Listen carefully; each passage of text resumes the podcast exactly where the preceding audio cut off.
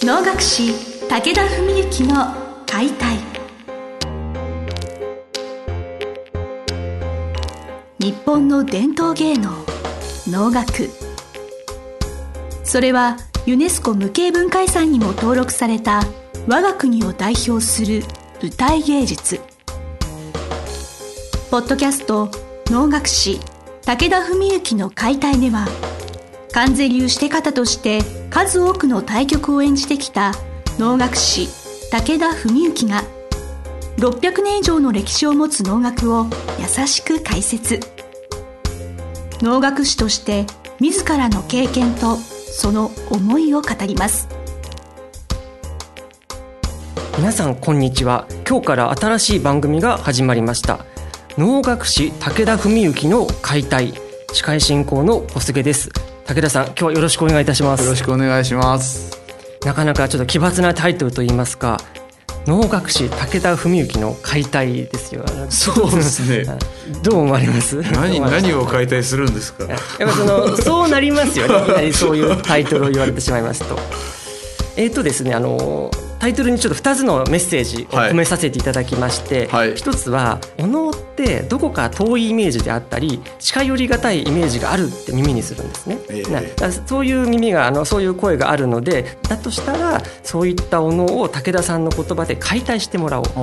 お能を武田さんの言葉で解体してもらおうというのが1つ目の意味、うん、で2つ目の意味と言いますのは武田さんご自身能楽師である武田さんご自身を解体してしまったらどうだろうなるほど。コンセプトだったり、はい、趣旨で番組を始めさせていただきたいと思います。はい、はい、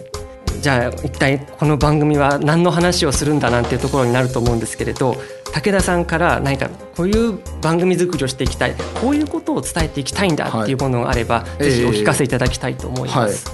えーはい、いやその前に、はい、僕を解体するっていうことは小菅さんが僕を解体するってことですか？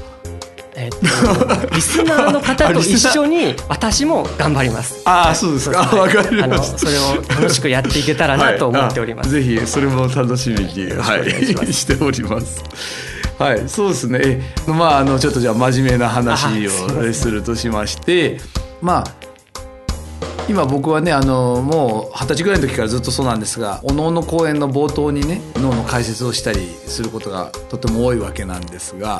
ここ最近のところでですね非常によくしている話があります。でそれがこの番組のある種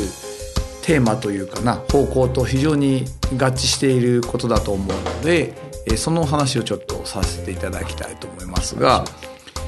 世阿弥という人がね言った言葉で「花」っていう言葉があるんですね。花。はい。でこの「花」っていうのは非常に抽象的な言葉というか例えば花のある歌手、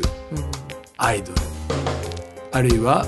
スポーツ選手であの選手のプレーには花があるよね。そういう使い方よくしますよね。じゃこれ花ってちょっと小杉さん説明してもらっていいですか？何でしょう。明るくて爽やかできらびやかなイメージかなってまず思いました。なるほどなるほど、はい、実はそれを感じてる小菅さんの心が実は花だ。あ私ですか、はい、あのあそういうスターを見ている、はい、そのスターではなくて、はい、スターを見ている私に花がある。そうなんですよ。小菅さんの心の花なんです。それを感じられるのが爽やかできらびやかでとか、うんうん、そういうふうに感じる小菅さんの感性自体が花だ。これが世阿弥の言ってることなんです。なるほど深いです意外とだから世の中では花っていうとプレイヤーが持ってるもの、うん、いや確かにこれは当然それは一つの花なんだけどもそうじゃなくて見て感じる見る側のものにもその心の花というのがある。でそれが多く持っていればいろいろモノマネをしたり、まあ、要は自分が魅了されることによってああいうふうにできるようになりたいなそれで目指すそうすると練習して稽古してだんだんだんだんかっこよくなったり爽やかになったりきらびやかになったりしていくというわけですよ。感染って言葉ちょっとよくないかもしれないですけど伝わっていくと言いますか、はい、モノマネしたくなるんでしょうね。そうなんですそうなんです。そこのところがだから一般的に言うとプレイヤーだけのものが花っていうふうに取られがちなんだけどあれが世阿弥の面白い着眼点なんですね。でもう一個世阿弥が言われてることにはじゃあこの花っていうのは先天的なものか後天的なものかどう思いますか？小杉さん。なんか あんまり才能って言葉は好きではないのですけれど、はい、生まれながらのものなのかなって思いがちです。そうですねあのー、ここね非常に難しくて世阿弥も自問自答しているところなんですよね。はい、じゃあ例えば足が速いやつは最初から速いのか、うん、でもねだって幼稚園の段階ですでに足速い子とかいますもんねやっぱりね。でもそうかといえば例えばアメリカのねプロスポーツ選手とかだって高校生で初めてそのスポーツ始めたなんて人もいたりするじゃないですか。だからこれがどっちだっていうのをね世阿弥自身実は自問自答していてでそういう中で言うと、まあ、僕は現代においてこれは脳に限らないことでいいと思ってるんですけどもその人その人の才能まあ花っていうのをこの才能というものにイコールではないんだけど限りなくイコールに近いものとして話してもいいと思います。でそういうふうに考えるとその才能が開拓されてない開発されてないだけで見つけられてないだけっていう可能性は多分にあると思うんですよ。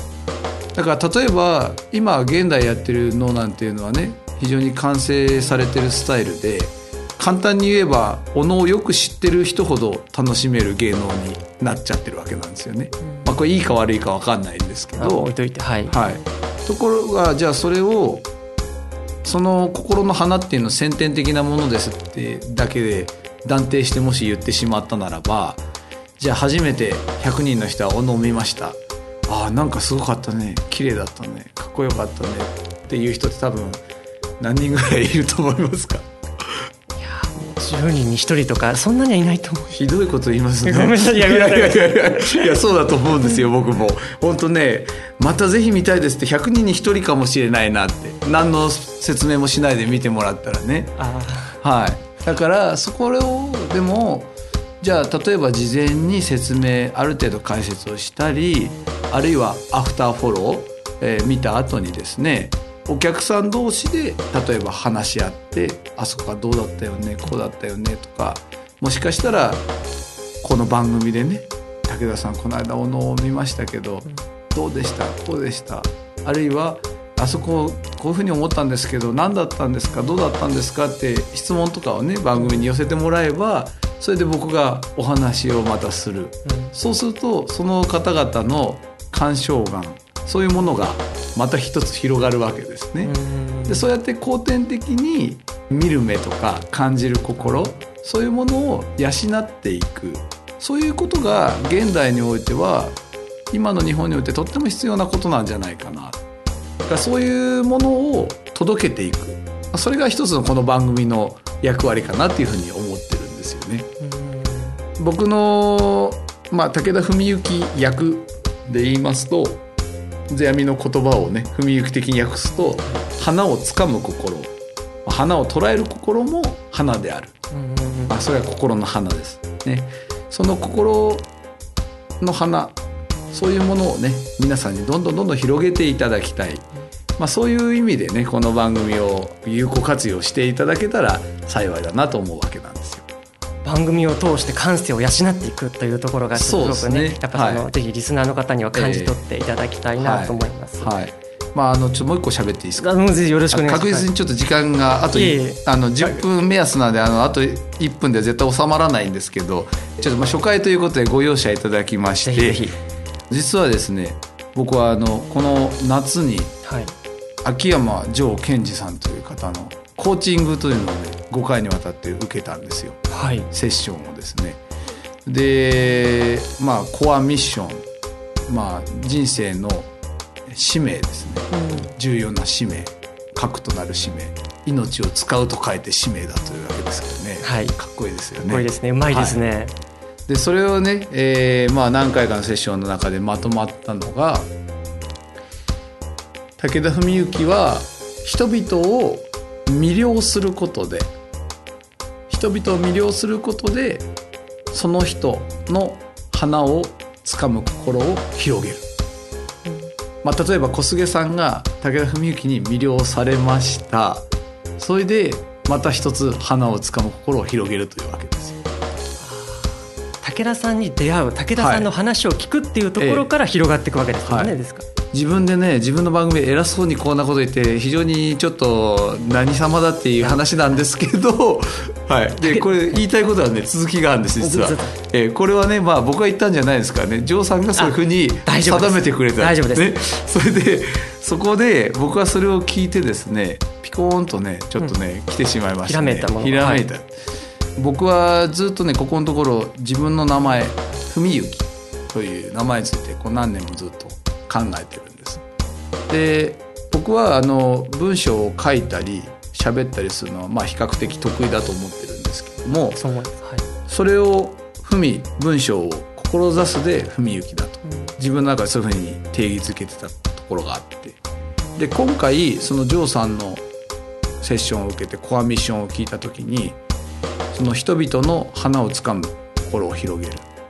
この文っていうのはお能において文っていうと手紙のことなんです。まあ、手紙、はい、はい、脳で文って何ですかって言ったら手紙のことなんです。はい、つまり僕の志をリスナーの皆さんに文として手紙として皆さんの心に僕の志を届ける。これは僕の名前もうコアミッションと僕の名前イコールなんだと。ねでそういうふうに僕で結びつけたんですね。そしたらねジョーさんね自分セッションしてる側なのになんか感動して泣きそうになって 目が潤んでて。私も、まあ、はい、それを見て僕も泣きそうになっちゃったんですけどというまあそういうね、まあ、武田文幸そのもののね、うん、まあ、そういう面ではこの「解体」っていうねすごいテーマですね。能楽師武田文幸の「解体」